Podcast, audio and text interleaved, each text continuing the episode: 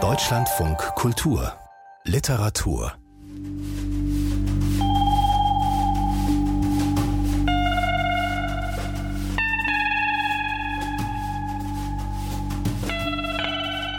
Die Inschrift Auf zum fröhlichen Jagen. Hochjagd auf Automobile lockte mich an. Ich öffnete die schmale Tür und trat ein. Da riss es mich in eine laute und aufgeregte Welt. Auf den Straßen jagten Automobile, zum Teil gepanzerte, und machten Jagd auf die Fußgänger. Überfuhren sie zu Brei, drückten sie an den Mauern der Häuser zu Schanden. Ich begriff sofort, es war der Kampf zwischen Menschen und Maschinen. Lang vorbereitet, lang erwartet, lang gefürchtet. Nun endlich zum Ausbruch gekommen.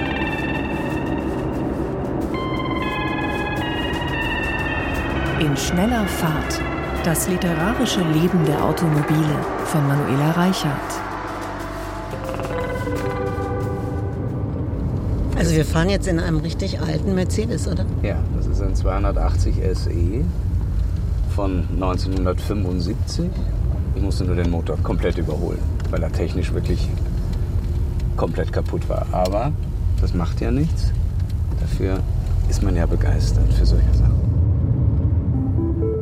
Autos, die ich am häufigsten fuhr. Fiat 500 Kombi, Fiat 600 Kombi. Erinnert sich der Schriftsteller Friedrich Christian Delius. VW Käfer, VW Passat Kombi, Verlagswagen Rotbuch, Renault R4, Saab 95, Saab 900, Nissan Micra. Ich bin noch in einer Zeit aufgewachsen, in der das Auto begann, die Welt zu erobern. Das erste Auto meines Vaters war der Stolz der Familie. Es wurde jede Woche vor der Haustüre poliert. Der Autor und Filmemacher Edgar Reitz. Ich erinnere mich noch an das aufgeblähte Spiegelbild meines Kindergesichtes in der Radkappe. Das erste Nachkriegsauto meines Vaters, ein Ford M12, diente in der Silvesternacht 1951 Klärchen und mir als Liebesgrotte. Die Liebe auf dem Rücksitz, jugendliche Küsse im Auto, nicht zuletzt deswegen ist für alle, die in der zweiten Hälfte des 20. des Autojahrhunderts aufwachsen, der Führerschein oder die Fahrerlaubnis ein Sehnsuchtspapier. Endlich kann man selber hinters Steuer des, wie der Philosoph Peter Sloterdijk es einmal nannte, technischen Zentralobjekts der Moderne, das Freiheit und Abenteuer verspricht. Oft beginnen hier auch literarische Liebesgeschichten. Wenn etwa Daphne de Maurier in ihrem Roman Rebecca ein ungleiches Paar an der Côte d'Azur entlangfahren lässt, er sitzt am Steuer, sie bewundert ihn. Im Auto sind sie unbehelligt von neugierigen Blicken. Eine Liebesgeschichte beginnt. Wäre er auch nur unentwegt im Kreis herumgefahren, hätte es mir nichts ausgemacht denn ich befand mich in jenem ersten Stadium des Gefühlsüberschwanges, in dem es fast schon zu viel war, um ertragen werden zu können, nur auf den Sitz neben ihm zu klettern und sich die Arme um die Knie zur Windschutzscheibe vorzuneigen. Ein gut aussehender, geheimnisvoller englischer Herr am Steuer eines Sportwagens, eine naive junge Frau auf dem Beifahrersitz. Irgendwann fahren sie zu einem französischen Standesamt und heiraten.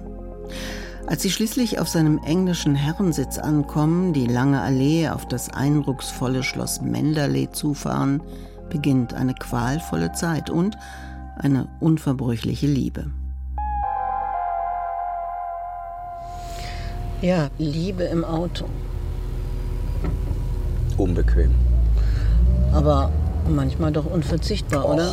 Nö, wirklich nicht. Auch nicht in so einem alten, bequemen Auto. nee. Nee. Da müssen wir jetzt links rüber. Da fahren wir ganz links rüber, das schaffen wir auch. Genau. Da sind wir schon. Eine Liebesgeschichte. Das war für viele Autoren und auch für ein paar Autorinnen ihr Verhältnis zum Auto. Wladimir Nabokov liebte es, im Auto zu schreiben. Sein Roman Lolita soll auf dem Beifahrersitz entstanden sein. In einem 1946er schwarzen Oldsmobil und einem froschgrünen 1950er Buick. In Lolita fährt Humbert Humbert ein bescheidenes blaues Auto. Nabokov war Mitglied in der American Automobile Association, hatte aber keinen Führerschein. Seine Frau Vera fuhr. Er liebte sein Auto. Ich hegte eine unerwartete romantische Zuneigung zu meinen Autos, besonders zu meinem ersten, einem 1931er Ford.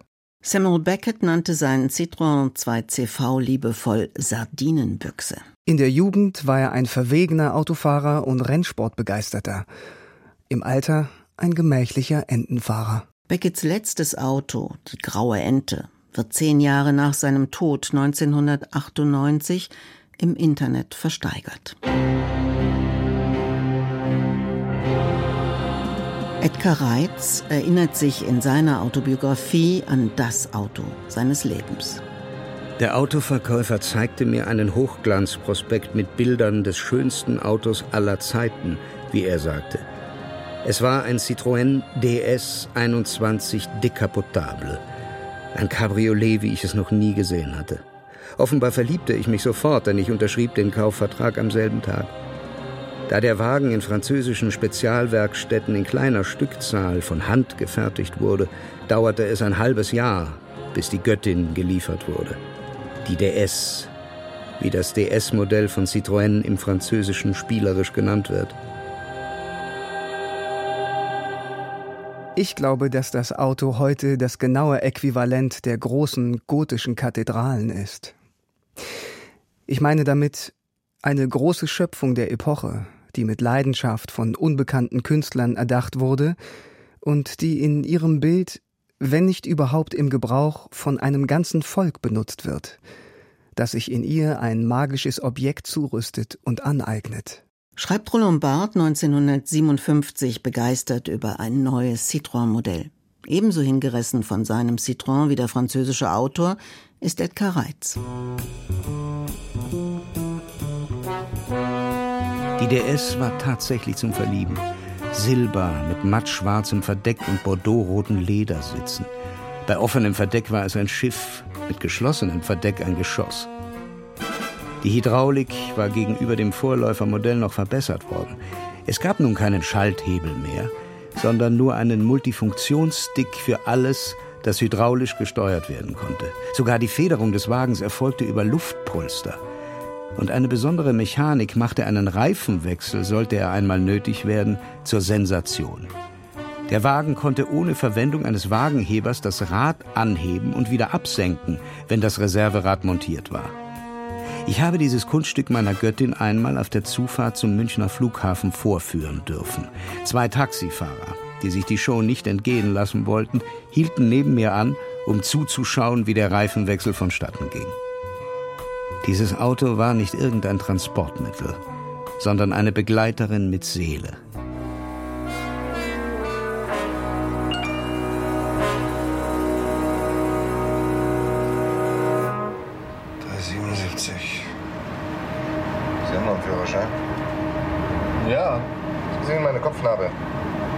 Kriegsverletzung.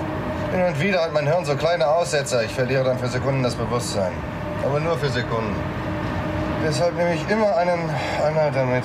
Das Herrmännchen das alter Ego von Edgar Reitz in seiner grandiosen Heimatserie als Tremper, dem Angst und Bange wird angesichts der hohen Geschwindigkeit. Alles klar? Sie fahren 160. Ist das nicht ein bisschen zu viel? Nicht bei dem Wagen. Der liegt bombig in der Hand. Na, fassen Sie mal an. Wie ein Brett. Spüren Sie? Vorsicht! So was baut uns niemand in der Welt nach. Das scheinen überhaupt die beiden Standardtypen im Auto. Die, die gerne schnell fahren und die, denen es immer zu schnell ist. Fährst du denn gerne schnell eigentlich? Ich bin früher wahnsinnig gerne schnell gefahren.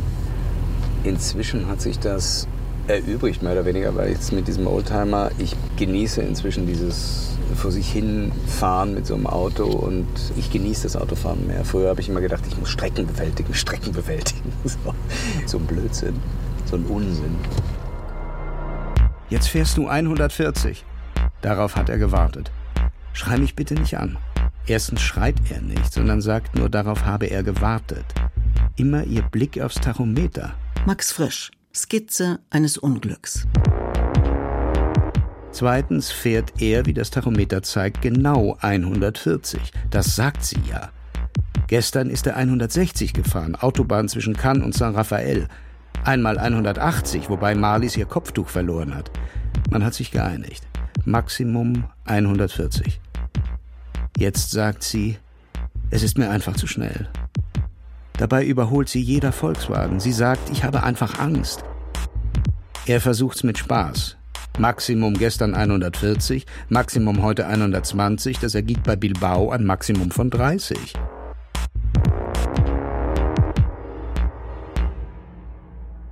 Ein Mann fährt zu schnell, eine Frau leidet darunter. Aber was ist schnell? Welche Geschwindigkeit spürt man, wenn man im Auto sitzt, in einem kleinen oder großen, einem Trabant oder einem Mercedes? Angefangen hat die Autogeschichte jedenfalls gleich mit verhältnismäßig hohem Tempo. An einem schönen Apriltag fährt er mit seiner Frau zur Stadt hinaus. Das Automobil fährt in vollem Tempo, vielleicht 30 Kilometer in der Stunde. Schreibt Ilja Ehrenburg 1929 in Das Leben der Autos. Die Spritzfahrt im neuen Wagen geht tödlich aus. Es ist gefährlich, sich in ein derart rasendes Automobil zu setzen. Der Motor röchelt und rackert sich ab. Er ist noch neu, dieser Motor. Neu sind auch die blinkenden Räder. Beim ersten starken Gefälle bricht die Bremse. Und die Mutigen stürzen unter die Räder. Bauern betrachten aus der Ferne die Leichen. Sie haben Angst, sich dieser furchtbaren Maschine zu nähern.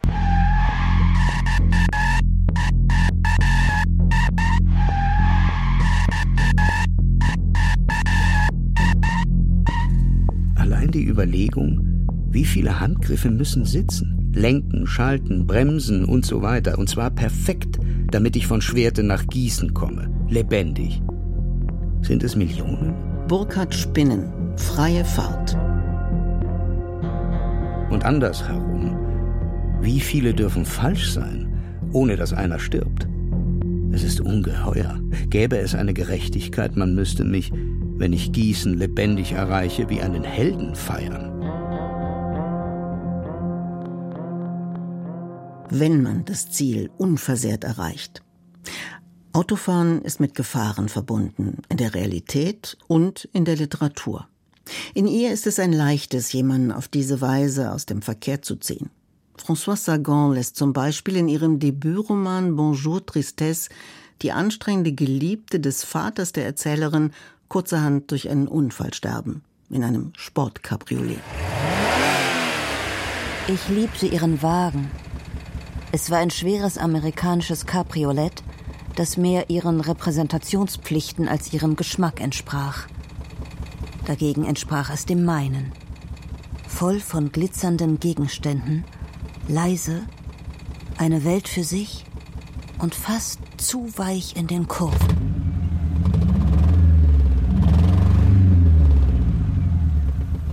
Ihren ersten Kuss hat die autobegeisterte Françoise Sagan übrigens auch in einem Cabriolet bekommen.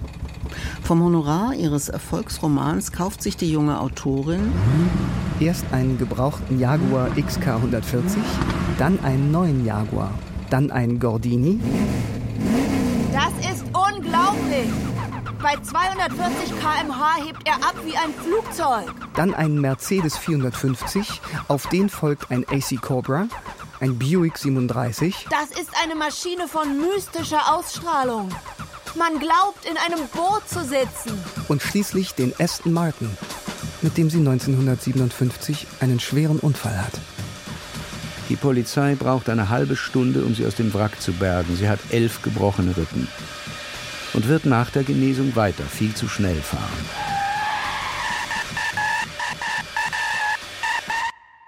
In dem Roman Der große Gatsby von F. Scott Fitzgerald ändert dagegen ein tödlicher Unfall alles.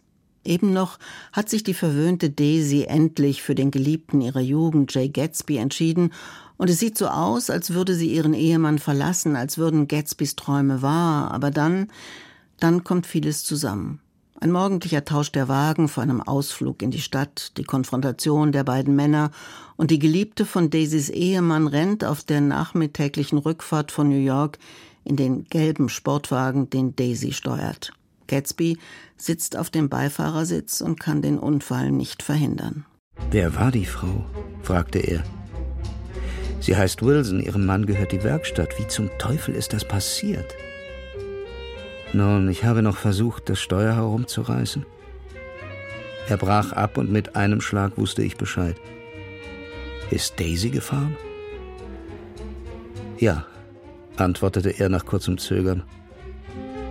Wissen Sie, als wir in New York aufbrachen, war sie ziemlich außer sich und ich dachte, es würde sie beruhigen, zu fahren. Und diese Frau rannte uns direkt vors Auto, als uns gerade ein anderer Wagen entgegenkam. Es ging alles blitzschnell, aber ich hatte den Eindruck, als wollte sie mit uns sprechen, ja, als glaubte sie uns zu kennen. Zuerst wollte Daisy der Frau ausweichen und steuerte auf das andere Auto zu, aber dann verlor sie die Nerven und riss das Lenkrad wieder herum. In dem Moment, als meine Hand das Steuer berührte, spürte ich den Stoß. Sie muss sofort tot gewesen sein. Auch in Max Frischs Skizze eines Unglücks stirbt am Ende die Frau bei einer Autofahrt. Und der Mann wird diesen Unfall nicht vergessen können. Später meint er vielleicht, er sei schon mit der Ahnung erwacht, dass dieser Tag mit einem Unfall endet. Schon unter den Platanen in Avignon habe er es geradezu gewusst. Der Schrecken am Ende einer Autofahrt, der Unfall, das Unglück. Es gibt in der vielleicht verrücktesten Autogeschichte des 20. Jahrhunderts jedoch auch eine ganz andere, eine positive Fantasie. Die sexuelle Erfüllung bei einem Unfall, sein einzigartiges Geschenk. In dem Roman Crash des 2009 gestorbenen britischen Autors James Graham Ballard. Durch Vaughan erfuhr ich die wahre Bedeutung von Verkehrsunfällen, die Symbolik von Peitschenwunden und sich überschlagenden Wagen, die Ekstasen von Frontalzusammenstößen. Gemeinsam besuchten wir das Verkehrsforschungslabor 20 Meilen westlich von London und sahen zu, wie genau geeichte Messwagen gegen große Betonblocks prallten. Später führte Vaughan dann in seiner Wohnung Zeitlupenfilme der Testkollisionen vor, die er mit einer Schmalfilmkamera aufgenommen hatte. Wir saßen stumm auf Kissen auf dem Boden und betrachteten die lautlosen Zusammenstöße über uns an der Decke. Die wiederholten Szenen kollidierender Autos beruhigten mich zunächst, doch dann erregten sie mich. Wenn ich allein unter dem gelben Schein der Natriumdampflampen auf Autobahnen entlang fuhr, stellte ich mir vor, selbst hinter dem Steuer jener kollidierenden Autos zu sitzen. Die geheimnisvolle Erotik von Unfallwunden, die orgiastische Vermischung von Blut, Samen und Kühlwasser. 1973 erschien das Buch, in dem der Autor selber den ersten pornografischen Roman sah, der auf Technologie basiert. Eine Geschichte, in der die erotische Verbindung zwischen Blech und Fleisch beschworen wird. Das Auto als mögliche Erweiterung sinnlichen Genusses. Ballard betonte, sein Roman sei eine Reaktion auf die Unfallstatistik. Ein künstlerischer Versuch, dem alltäglichen Schrecken auf der Fahrbahn einen Sinn abzugewinnen. Selbstverständlich befasst sich Crash nicht mit einem imaginären Desaster, sondern mit einer allgemein verbreiteten Katastrophe, die in allen Industrienationen institutionalisiert ist, in denen Jahr für Jahr Hunderte und Tausende von Menschen getötet und verletzt werden sehen wir selbst im Autounfall das unheimliche Omen einer albtraumhaften Verbindung von Sex und Technologie. Wenn ich Gabrielle umarmte, stellte ich mir, wie Vaughan mir geraten hatte, die Unfälle vor, in welche die Prominenten und Mächtigen verwickelt werden konnten, die Wunden, auf denen man erotische Fantasien erstehen lassen konnte, die außergewöhnlichen Geschlechtsakte, mit denen die ungeahnten Möglichkeiten kaum vorstellbarer Technologien zelebriert wurden. In diesen Fantasien sah ich mich endgültig imstande, mir die Tode und Verletzungen vorzustellen, vor denen ich mich bislang immer gefürchtet hatte.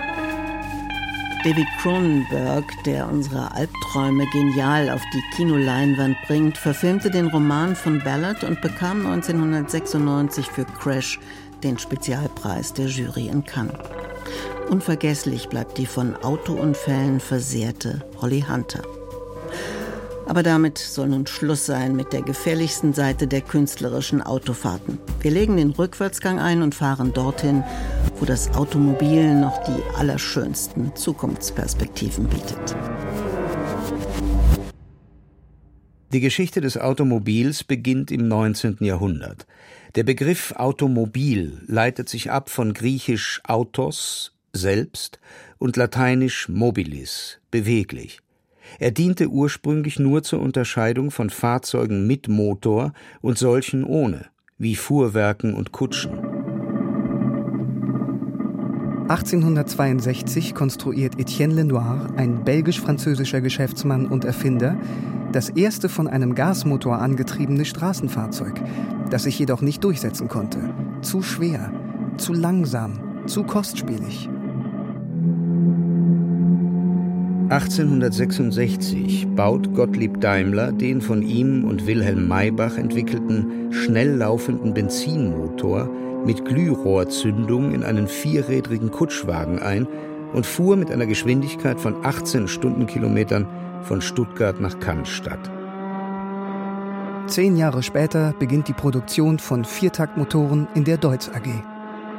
Überall in Deutschland, in den USA, in Frankreich wurde Ende des 19. Jahrhunderts an mobilen Fahrzeugen geforscht und auf, wie Marcel Proust es nannte, das neue Zaubergefährt gesetzt. Ein Wagen ohne Pferdemistgeruch, ohne Fütterung, stets betriebsfähig und bequem. Zum hunderttausendsten Mal segne ich mit Lobeshymnen, die ich so gut kenne und die Sie so gut kennen, die Erfindung des Automobils und seiner unvergleichlichen Vorzüge schreibt 1907 der französische Schriftsteller Octave Mirbeau, den Leo Tolstoi zum größten Autor seiner Zeit erklärt, in seinem Reisebericht 628 E8. Hinter dem seltsamen Titel des Romans verbirgt sich das Kennzeichen seines Wagens, der Firma Charon. 1907 bringt der französische Hersteller Automobile Charon den 8 und den 10 CV mit einem Zweizylindermotor auf den Markt. Und ich sage mir, wie himmlisch. Man fährt ab, wann man will, man hält an, wo man will.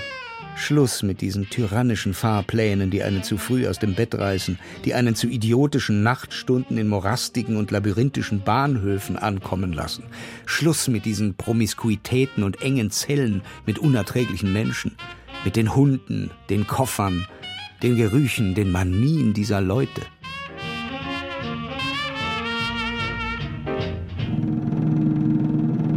Zur individuellen Mobilität, die Mirbeau hier preist, kommt die Lust an der Geschwindigkeit.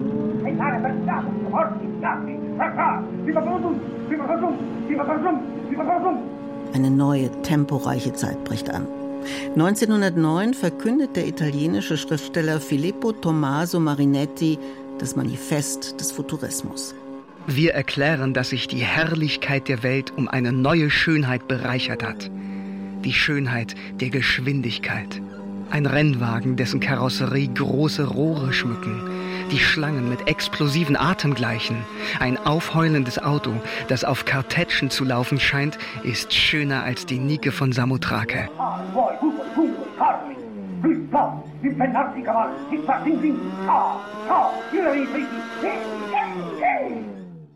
Die Moderne, die Technik, die neue Zeit. Die einen beschwören und besingen sie, die anderen fürchten sich vor den Folgen. Vor allem eben vor denen der Geschwindigkeit. Sehr geehrter Herr Polizeipräsident, es ist erforderlich, dass Sie schon morgen und nicht erst in sechs Monaten diese Raser, die mit fulminanten zehn Stundenkilometern unterwegs waren, verpflichten, eine sichtbare Nummer zu tragen, mit deren Hilfe man sie nach ihrer Flucht wieder auffinden kann schreibt ein Pariser Bürger 1896, nachdem der erste Daimler Motorwagen, begleitet von enormem Medientrubel, durch die Stadt gefahren war. In der Zwischenzeit gehöre ich zu den Leuten, die der Auffassung sind, dass es in den Pariser Straßen keine Sicherheit mehr gibt. Und da Ihre Polizisten melden, dass Sie wehrlos seien, zeige ich Ihnen hiermit an, dass ich von morgen ab mit einem Revolver in der Tasche umhergehen und auf den ersten tollen Hund, der auf einem Automobil oder einem Benzindreirad sitzt und die Flucht ergreift, nachdem er drauf und dran war, mich und die meinen zu überfahren, schießen werde. Der Mann ist auf der Verliererseite und hat hoffentlich auf niemanden geschossen. Das Auto überrollt alle Skeptiker und Feinde. Sein Siegeszug ist nicht aufzuhalten. Und die Schriftsteller fahren begeistert mit. 1902 kauft Rudyard Kipling, Autor des Dschungelbuchs, sein erstes Auto. Einen Zweizylinder Lanchester mit 10 PS. 1917 nimmt Gertrude Stein in Paris ihr erstes Auto in Empfang. Einen Ford T. Gertrude Stein und ihre Lebensgefährtin Alice Tokles haben Fahrunterricht genommen. Auf ihrer Jungfernfahrt bleiben sie allerdings peinlicherweise stehen. Der Tank ist leer. Thomas Mann kauft sich 1925 von den Tantiemen für den Roman Der Zauberberg ein sechssitziges Fiat Cabriolet. Für das eine Garage gebaut und ein Chauffeur angestellt wird. Denn Thomas Mann fährt nicht selber. Fahr mal ein bisschen langsamer vielleicht, das wäre ja. so. Meinst du, Goethe wäre Auto gefahren? Nee, glaube ich nicht. Schiller vielleicht? Ja, Schiller bestimmt. Hölderlin? Nee, niemals Hölderlin. also eher nicht, nein. Okay, Kleist? Auch eher nicht. Nein, gut. Droste. Unbedingt. Die Droste wäre ja? unbedingt. Meinst du? Ja, die wäre unbedingt gefahren. Okay. Hätte sich dann auch selber bewegen können, ja? Das, äh, doch, glaube ich, die wäre gefahren. Und Goethe hätte sich wohl fahren lassen, wahrscheinlich dann. Genau, wie Thomas Mann. Ich werde fortan 33 pferdig in die Stadt fahren, nach allen Seiten leutselig grüßend. Der Chauffeur fährt, der Schriftsteller winkt. Ganz anders dagegen die Lust des Selberfahrens bei dem autofanaten Schriftsteller, über den sein Kollege Elias Canetti einmal sagte, Für nichts hat Brecht so viel Zärtlichkeit gezeigt wie für Automobile. Nach den ersten beiden Autos, einem gebrauchten Astro Daimler und einem kleinen Opel, kommt Bertolt Brechts dritter Wagen aus Österreich von der Firma Steyr. Er hatte seine Mitarbeiterin und Geliebte Elisabeth Hauptmann verschiedenen Autoherstellern einen Handel vorschlagen lassen. Literatur gegen Auto. Ford und Dodge lehnen ab, Steyer nimmt an. Brecht veröffentlicht sein Gedicht. Singende Steierwägen. Wir liegen in der Kurve wie Klebestreifen. Unser Motor ist ein denkendes Erz. Mensch, fahre uns. Wir fahren dich so ohne Erschütterung, dass du glaubst, du liegst in einem Wasser. Das Honorar für die lyrische Schleichwerbung ein Wagen mit 30 PS und sechs Zylindern. Als Besonderheit gilt bei diesem Steyr-Modell die Vorderradbremse. Die das Kunststück vollbringt, auch gelenkte Räder in jeder Stellung mechanisch einwandfrei zu bremsen. Jedenfalls theoretisch. Praktisch fährt Brecht 1929 auf einer Reise in den Süden viel zu schnell. Als er auf einer Landstraße im Fuldaer Bergland einem Lastwagen ausweichen muss, kann er eben nicht einwandfrei bremsen und kracht frontal an einen Baum. Das Auto ist ein Wrack, der Dichter bricht sich die Kniescheibe. Steyer setzt jedoch weiter auf den schreibenden Werbeträger und liefert einen neuen Wagen. Vom Hersteller hofiert, vom Verlag gesponsert schreibt Ulf Geiersbach in seinem Buch über Schriftsteller und ihre Automobile. Der Verlag Kiepenheuer spendiert Brecht eine Bürgschaft. Lange kann der mit dem neuen Steier jedoch nicht fahren. Die Nazis ziehen 1933 Brechts Führerschein ein. Die Gestapo beschlagnahmt seinen Steierwagen. Weil er zu kommunistischen Umtrieben benutzt worden ist. Im dänischen Exil sitzt Brecht erst hinter dem Steuer eines Lincoln, der dem Ehemann seiner geliebten Ruth Berlau gehört, dann kauft er einen alten Ford. Ford hat ein Auto gebaut. Das fährt ein wenig laut.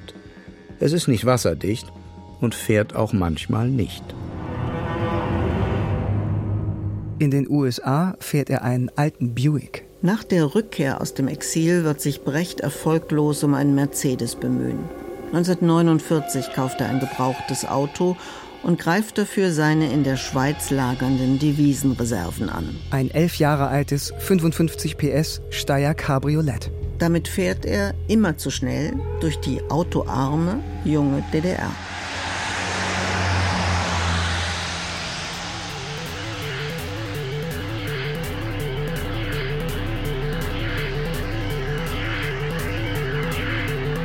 Mein Organismus erlebt eine neue Dimension. Schreibt Walter Hasenkleber 1929 in Ich und mein Auto. Die Dimension der Geschwindigkeit, in der Zeit und Raum einer veränderten Bestimmung unterliegen. Und Aldous Huxley erklärt, der Mensch von heute hat nur ein einziges wirklich neues Laster erfunden, die Geschwindigkeit.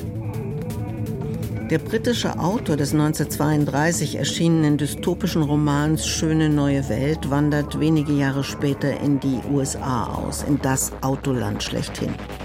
Hier rollt 1914 das allererste Auto vom Fließband, das Modell T von Ford, genannt auch Tin Lizzie Blechliese. Das erste erschwingliche Automobil. Jeder und jede soll sich einen motorisierten Wagen leisten können. Das Auto, schreibt der Medientheoretiker Marshall McLuhan 1964, sei das demokratische Versprechen schlechthin. Eines, das gesellschaftliche Unterschiede zwischen arm und reich, schwarz und weiß minimalisiere. Alle säßen hinter dem Steuer und überwenden die Entfernungen und fahren und fahren und fahren.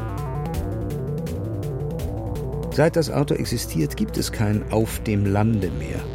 Dafür entstand eine neue Landschaft, in der das Auto eine Art Hindernisrennwagen war. Die neue Landschaft ist eine der Fahrstraßen, der Highways, der Autobahn. Die Landbewohner werden mobil.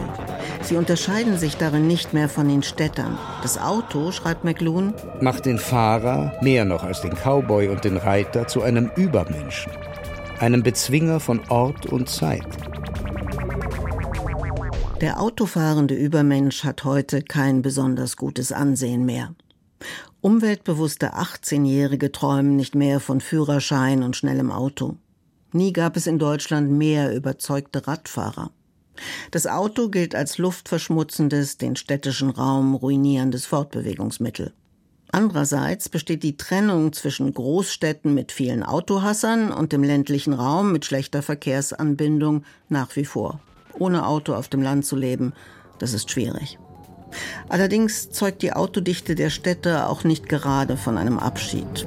Fast 49 Millionen Fahrzeuge sind in Deutschland zugelassen. Rund 670 Milliarden Kilometer legt diese Fahrzeugflotte pro Jahr zurück. Eine Strecke galaktischen Ausmaßes, 5000 Mal so lang wie die Entfernung der Erde zur Sonne. Wie sieht denn dein perfektes Auto aus? das hier, worin wir gerade sitzen. Ja, also schnell und schön. Also Autos sind ähm, schön? Ja, unbedingt. Wahnsinnige Kunstwerke. Würdest du ein selbstfahrendes Auto fahren? Nein, auf gar keinen Fall. Warum eigentlich nicht? Ähm, weil ich selber fahren will. Ich vertraue doch keinem Autopiloten oder niemandem, der mich steuern will. Da kommen wir zu diesem berühmten Ethikproblem. Man hat schon davon gehört, also das Auto kann nicht mehr bremsen und kann nur mehr auswählen, fährt es jetzt in die Oma im Rollstuhl oder in die Kindergruppe oder stürzt es sich mit seinen Besitzern die Klippe hinab, übertrieben ausgedrückt. Man denkt, das sei ein Ethikproblem, das es zu lösen gibt. Tatsächlich aber müssen diese Sachen im Vorfeld geklärt werden und das ist natürlich auf gewisse Weise auch zynisch. David Staretz. Er ist begeisterter Autojournalist. Dadurch, dass ich immer die aktuellsten Autos fahre, mit den neuesten Softwares drinnen, weiß ich auch, wie man versucht, uns zu gängeln. Wie mit jedem Modellwechsel im Auto irgendwas dann noch stringenter ist, das Lenkrad noch schwieriger aus der Fahrspur zu zwängen ist, wenn man nicht vorher brav geblinkt hat, wie das Auto sich selbst abbremst vor einem Kreisverkehr und wie das Auto auch immer anbietet, so eine Wellness-Befindlichkeitsoase zu sein, dass es Programme hat für Relax-Modus oder für Dynamik-Modus und dann werden Meeresrauschen oder Vögelzwitschern eingespielt oder das ambiente Licht wabert in auswählbaren Farben und die Sitzmassage schaltet sich ein, wahlweise Wave oder Hotstone. Das sind keine Menschenfreunde, sondern die wollen Business machen und die gehen halt schon viel weiter als die konventionellen.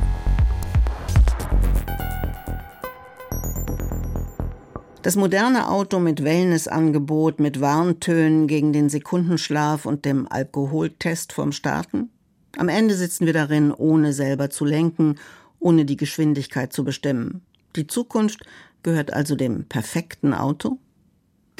Die Werbung hat sich inzwischen auf die veränderte automobile Wirklichkeit eingestellt. Der allgegenwärtige Stau kommt natürlich nicht vor, es geht auch nicht mehr um Freiheit und Geschwindigkeit. Stattdessen wird mit einem Fahrgefühl geworben, das Entspannung und umweltfreundliche Freizeiterlebnisse verspricht.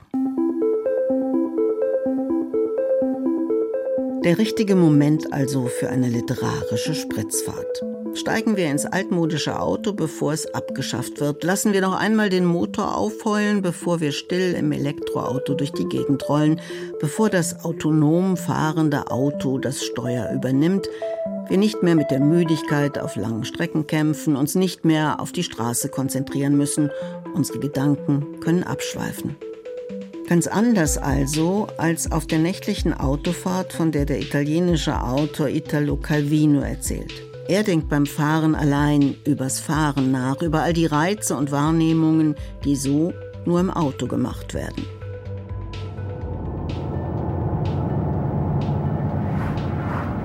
Kaum bin ich außerhalb der Stadt, sehe ich, dass es dunkel ist.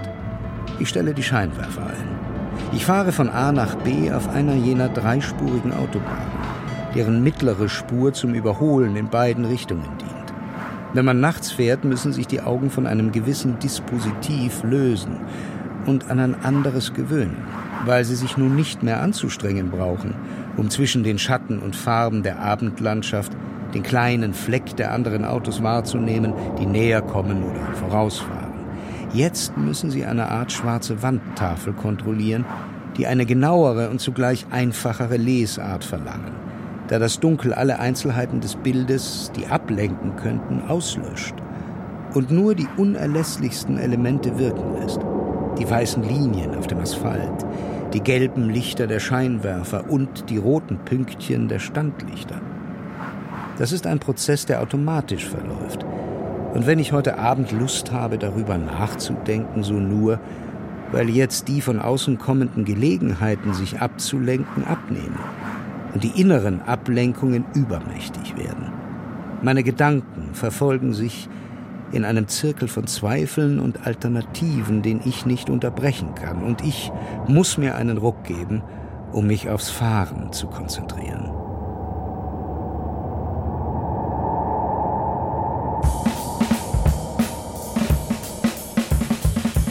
Wenn jemand nach meinen Kindheitserinnerungen fragt, sehe ich Asphalt an einem Autofenster vorbeiziehen. Und egal was man sagt, Autobahnen sind nicht alle gleich.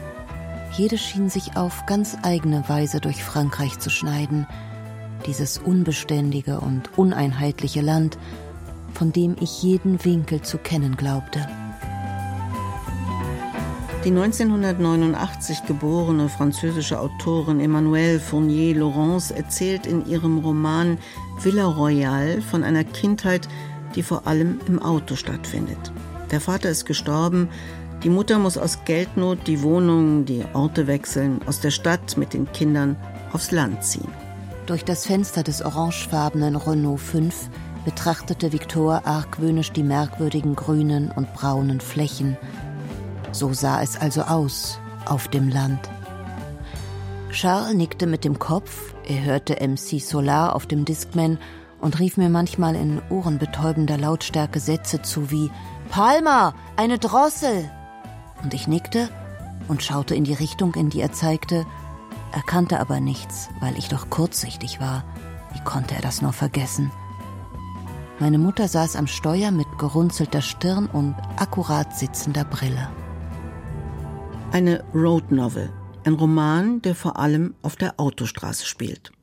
Wie auch die Liebesgeschichte, die Annika Büsing in ihrem Roman Koller ins Zentrum stellt. Ein schwules Liebespaar will eigentlich an die Ostsee, aber dann erfahren die beiden von der Überschwemmungskatastrophe im Ahrtal und ändern die Route. Mit ihrem kleinen Wagen fahren sie durch die Republik, bewältigen dabei fast alle Hindernisse, um zu den vom Hochwasser betroffenen Verwandten zu kommen. Der Autofahrer als Bezwinger schier unüberwindlicher Verhältnisse Held. Die ersten zehn Kilometer Landstraße legten wir ohne Probleme zurück. Dann kam die erste Senke.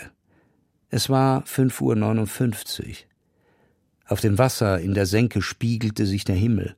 Weit und breit kein Mensch zu sehen, nur wir und einige Eschen, die traurig vor sich hin wehten. Durchfahren? schlug Koller vor. Kommt drauf an, sagte ich. Worauf? Wie tief es ist. Er stieg aus und latschte mitten rein in die Brühe. Das Wasser ging ihm etwa bis zu den Knien. Sollte passen, sagte ich. Was die Durchführung anging, machte Koller einen Bombenjob. Er zögerte nicht. Vermutlich war das eine Grundqualifikation, wenn man Arzt werden wollte. Wenn einer kommt und einen Herzstillstand hat, muss man zupacken. Und wenn man durch eine Senke fahren will, in der Wasser steht, dann muss man Gas geben. Gleichmäßig, ohne Scheu. Ich kann nicht sagen, dass es ein schönes Gefühl war. Es fühlte sich eher so an, als würde der Polo Schneckenhaut zerschneiden. Aber wir schafften es. Die Road Novel hat ihr Vorbild im Kino. In den 1960er Jahren entstand in Amerika das filmische Genre des Road Movies. Ziemlich spät schaffte es das Auto also als stilprägendes Element auf die Leinwand. Faye Dunaway und Warren Beatty als Gangsterpaar in Bonnie und Clyde sehen wir hauptsächlich im Auto, wenn sie nicht gerade anhalten, um Banken zu überfallen. 1967 in dem Film von Arthur Penn. 1973 dreht Steven Spielberg seinen ersten abendfüllenden Film Duell, in dem ein Durchschnittsamerikaner, der gemächlich in seinem Auto auf dem Highway unterwegs ist, ohne ersichtlichen Grund von einem LKW verfolgt und bedroht wird. Zwei Jahrzehnte später gestaltet sich die heiter begonnene Autofahrt zweier Frauen zum Horrortrip in Selma und Louise von Ridley Scott. Im Ford Thunderbird Cabrio geht es nach Westen quer durch die Staaten, bis die beiden am Grand Canyon mit ihrem Auto in den Tod stürzen. Weniger dramatisch endet Peter Handkes Erzählung Der kurze Brief zum langen Abschied in der ein junger Österreicher quer durch die USA reist, auf der Flucht vor und zugleich auf der Suche nach seiner Frau, lässt er sich von einer Freundin chauffieren. Unsere Bewegung kam mir so sinnlos vor, dass ich mir kaum mehr vorstellen konnte, einmal am Ziel in Indianapolis zu sein. Ich spürte eine Unlust bei unserer Bewegung, ein Gefühl, als seien wir mit laufendem Motor stehen geblieben und wünschte andererseits doch auch wirklich stehen zu bleiben aber ich wurde nur noch immer ungeduldiger. Fing an, die Meilensteine zu zählen, die noch zwischen uns und Indianapolis lagen, denn sie waren jetzt das Einzige, was sich in der immer gleichen Landschaft veränderte, und atmete unwillkürlich im Rhythmus ihrer Abstände voneinander, bis mir der Kopf wehtat. Ich war überdrüssig, dass man es immer nötig hatte, Entfernungen zurückzulegen, wenn man woanders sein wollte und die Art, wie Claire mit dem Fuß das Gaspedal drückte, kam mir schließlich lächerlich, sogar unnütz vor.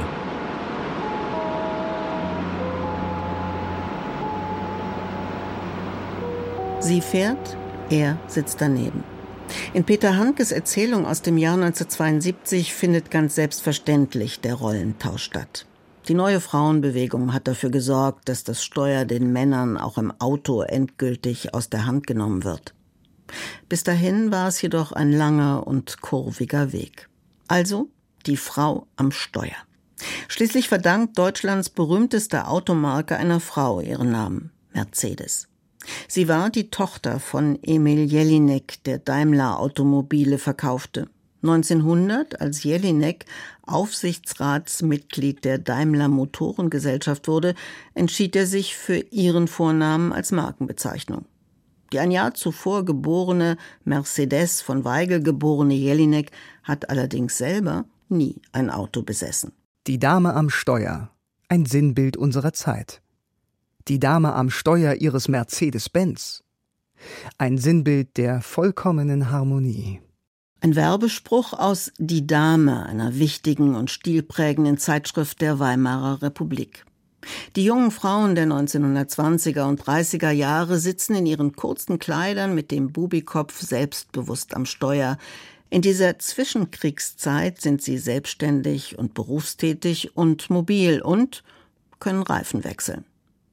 Mit dem Regime der Nationalsozialisten ändert sich das. Weibliche Selbstbestimmung im Auto und im Beruf ist nicht mehr gefragt. Und nach dem Zweiten Weltkrieg wirkt das NS-Weiblichkeitsideal lange nach.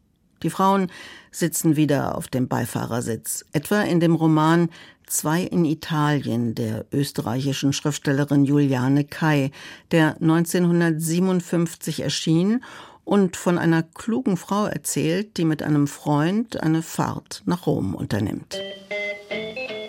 Auf der Straße, in schneller Fahrt, fuhr ein Wagen an uns vorbei und auch er rief uns Gute Reise zu. Als uns der nächste Wagen ebenfalls gute Reise wünschte, wurde Paul misstrauisch und meinte, er habe im raschen Fahren den Mann nicht verstanden. Den nächsten verstand er, da er mit beiden Armen winkte und deutete. An unserem Wagen ist irgendwas nicht in Ordnung, erklärte er, und wir hielten an. Und mit der tragischen Miene des Autofahrers starrte er das Auspuffrohr an, hinten am Wagen, das lose sozusagen an einem Faden herabhing. Nun ist es so, dass ein Fahrer zuerst einmal nachdenkt. Wieso, warum und wann sein Auspuffrohr locker geworden sein kann. Und Paul dachte lange nach. Er entschied, dass eine Böschung, die er nicht ernst genug genommen hatte, den Schaden verursacht haben musste. Als er sich darüber klar war, dachte er weiter nach. Er konnte das Rohr nicht reparieren, aber auch mit dem kaputten Rohr nicht weiterfahren. Aber Möglicherweise konnte er bis Ravenna fahren, wenn er langsam fuhr. Und so fuhren wir langsam bis Ravenna. Unterwegs klagte er, dass der fremde Mechaniker den Wagen hart anfassen und ruinieren würde. Der Literaturwissenschaftler Moritz Basler schreibt in dem Band Im Fuhrpark der Literatur über die Frau am Steuer in den 1950er Jahren. Wer hat die Hand am Steuer in den Nachkriegsjahren und in den 1950ern? Unwillkürlich haben wir da Männer vor Augen. Männer des Wirtschaftswunders, in dessen Rahmen es sich bald auch der Arbeiter mit seiner Familie leisten kann, in die Alpen oder nach Italien zu fahren, am Steuer seines eigenen VW Käfers. Die Frau imaginieren wir automatisch auf dem Beifahrersitz. Frau am Steuer. Das war noch in meiner Kindheit eine abfällige Bemerkung oder der Beginn eines Witzes. Am Steuer sitzt und gibt keinen Anlass für Witze, damals jedoch eine junge Frau, die es nach ihrem nie aufgeklärten tragischen Tod 1957 auf die Kinoleinwand und in die Literatur geschafft hat. Rosemarie Nitribet. Die Frankfurter Edelprostituierte lenkte ihren schwarzen Mercedes 190 SL selbstbewusst durch die Stadt. Ein Cabrio mit roten Ledersitzen. Erich Kubi hat ihr und ihrem Auto ein literarisches Denkmal gesetzt in dem Roman Rosemarie des deutschen Wunders liebstes Kind, erschienen 1958. Es dauerte nicht lange, dann nannte man sie den Engel mit dem SL. Sie lernte ihn in wenigen Tagen beherrschen, und nun, wenn sie das schwarze, niedere Boot mit einer Hand im Schritttempo durch den Verkehr lenkte, wurde ihre vollkommene Vereinigung mit der Maschine ganz deutlich. Sie war nicht Leder mit dem Schwan, sie war Rosemarie mit dem SL. Vergangene literarische Autozeiten. Heute ist die Frau am Steuer weder Gegenstand von Witzen noch eine Seltenheit. Die Gleichberechtigung ist im Auto zweifellos vollzogen. Es braucht keine wegweisenden Beifahrer mehr. Das Navigationsgerät übernimmt mühelos die männliche Rolle und ist im Zweifel ebenso unzuverlässig wie er. Wir näherten uns Genua auf Schnellstraßen, die die Stadt zu umwickeln schienen. Das Meer blitzte kurz auf, verschwand wieder hinter Hochhäusern, und meine Orientierung, ohnehin ein schwach entwickelter Sinn, verlor sich in zahllosen Kurven. Wir schraubten uns in die Stadt hinein. Der Verkehr trieb uns von allen Seiten an, und ich hatte dieses Matchbox-Gefühl, war der Bewegung ausgeliefert. Dann ein endlos scheinender Tunnel, ein Fetzen Licht, ein nächster Tunnel, ein dritter, als Brücke getarnt, mitten durch ein Gebäude hindurch. Eine halbe Stunde zuvor hatten wir online ein Zimmer gebucht, in einem Hotel, das gerade eben nicht zu billig war, den Namen Olympia trug, sich mitten im Zentrum befand und einen Parkplatz in einer nahen Tiefgarage garantierte. Ich hatte mehr Sehnsucht nach einem Parkplatz als nach einem Bett. Ich hab keinen Empfang, sagte ich in jedem neuen Tunnel. Der Punkt ist weg, ich kann uns nicht finden. Nach dem Tunnel, links oder rechts? fragte Martha. Ich weiß es nicht. Ich kann es nicht mehr sehen. Zwei Freundinnen auf einer langen Autofahrt. In Luzi Frickes höchst vergnüglicher Roadnovel Töchter. Und als die Tunnel weniger wurden, kamen die Kreisverkehre. Das Navi schleuderte uns durch die Stadt und plötzlich bremste Martha einfach ab, hielt an und stieg unter Hupen und Gefuchtel der wahnsinnigen Italiener aus dem Wagen. Ohne mich, sagte sie, ich gebe auf. Mir blieb nichts anderes übrig, als rüberzurutschen und das schweißnasse Lenkrad zu übernehmen. Wir waren ganz nah dran. Das hatte das Aufgeben so an sich. Meistens tat man es kurz vor dem Ziel. Martha lotste uns durch zwei, drei Seitenstraßen vorbei an Bergen von Müll, und als zwischen den schwarzen Säcken ein Loch aufklaffte, rief sie Hier ist es. Was? Das Parkhaus. Hier geht es rein. Wir stellen das Auto also im Parkhaus ab, sind am Ziel angekommen, wenn auch nicht am Ende, denn das Auto fährt und fährt und fährt. Nicht nur auf unseren Straßen und Autobahnen, sondern auch in der Literatur, wo es immer noch für die Mobilität der Protagonisten sorgt, für ihre Träume von Aufbruch und Abenteuer, ihre Erinnerungen an jugendliche Ausflüge, an alte und allererste Autos. Und manchmal werden automobile Liebesgeschichten erzählt, die sich zu Horrorszenarien entwickeln. Etwa in Stephen Kings Autoroman Christine. Alles beginnt da, wie im richtigen Liebesleben, mit verheißungsvoller Bewunderung. Arnie hatte sich in einen 1958er Plymouth Fury verliebt. In einen von diesen langen Schlitten mit Haifischflossen an den Kotflügeln. Hinter der rechten Hälfte der Windschutzscheibe, die nur verstaubt und nicht geborsten war, hing ein altes, von der Sonne vergilbtes Pappschild mit der kaum noch leserlichen Aufschrift zu verkaufen. Schau dir ihre Linien und Kurven an, Dennis, flüsterte Arnie. Er lief um den Schlitten herum wie ein Besessener. Von einem Auto besessen sein, auch das ist ein literarisches Motiv. Der alte Plymouth in dem Roman von Stephen King hat eine Seele und zwar eine rundum böse. Er ist eifersüchtig und rachsüchtig und bringt seinem Besitzer nur Unheil. Viele Geschichten gäbe es noch zu erzählen.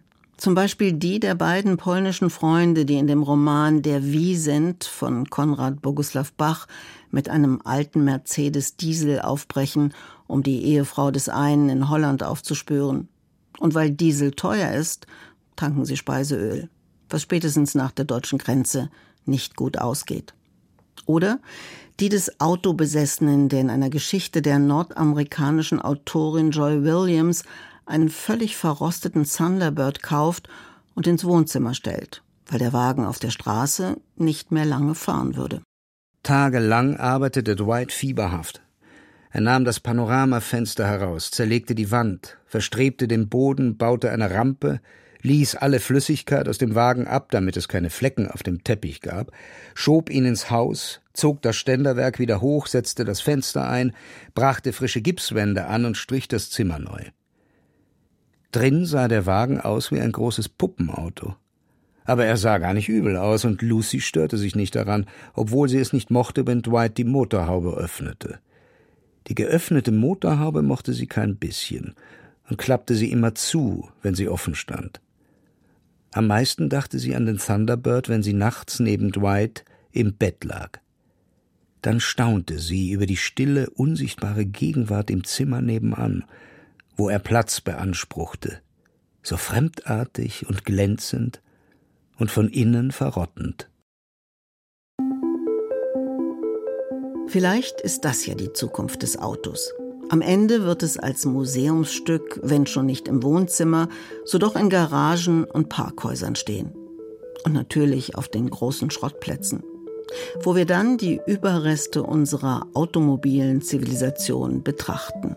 Aber in jedem Fall vom Ende des technischen Zentralobjekts der Moderne weiterlesen können. Bist du denn traurig, wenn du das dann zum Schrottplatz fahren müsstest? Furchtbar wäre das. Das wäre furchtbar. Ich würde alles andere tun. alles andere eher tun, als dieses Auto zum Schrottplatz fahren. Ich würde also, es irgendwo hinstellen und warten, dass es von selber wieder gesund wird oder bis irgendjemand kommt, der mir hilft, dieses Auto wieder zu reparieren. Also am Ende glaubst du an eine Autoseele? ähm, ja, eine Motorseele glaube ich ja.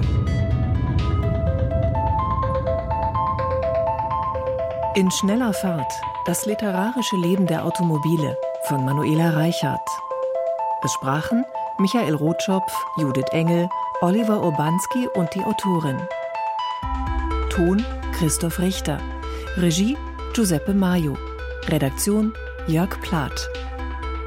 Produktion Deutschlandfunk Kultur 2024.